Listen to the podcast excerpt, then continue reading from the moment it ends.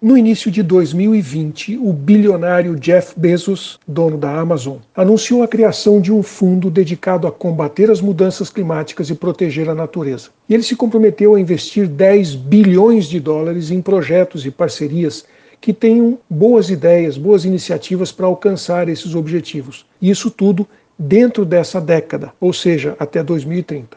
Com a ajuda de uma equipe de profissionais reconhecidos globalmente por suas iniciativas e pela sua experiência, já foram analisadas centenas de propostas e ideias e no primeiro ano, apesar da pandemia, 947 milhões de dólares foram comprometidos com projetos em diversas partes do mundo. Eu tenho participado de vários eventos na Amazônia brasileira, onde se discutem as alternativas econômicas para uma região que sofre boicotes internacionais o tempo todo, é boicote de carne, de madeira, de soja, isso alegando que essas commodities promovem o desmatamento e a destruição da floresta, sendo, portanto, prejudiciais ao planeta. Quando a gente propõe que a economia regional deveria focar em produtos que tenham o efeito contrário, ou seja, que as pessoas queiram comprar porque ajudam a proteger a floresta, a resposta é sempre aquela: falta dinheiro, não tem como investir em biotecnologia, em soluções sustentáveis né, para a Amazônia. Jeff Bezos ganhou muito dinheiro usando na sua empresa a marca mais poderosa e atrativa do mundo, que é justamente a Amazon.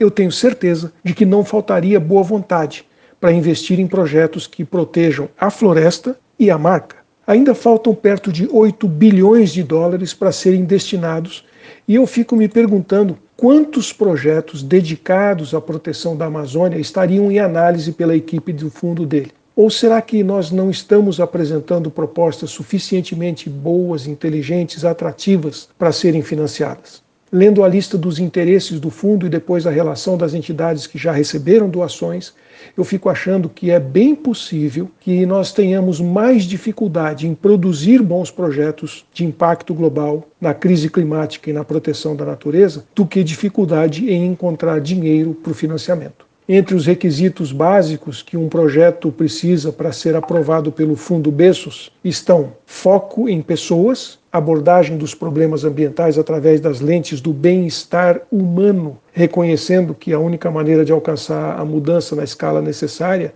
é focar em soluções que melhorem a vida das pessoas, agora e no futuro. A outra coisa é interesse em oportunidades de alto impacto, sempre lastreadas na melhor análise científica disponível grupos e programas de justiça ambiental para construir resiliência, porque eles sabem que as mudanças climáticas e a destruição da natureza afetam desproporcionalmente as comunidades mais pobres e marginalizadas. Outro requisito é a agilidade em aproveitar as oportunidades, obsessão pelo impacto.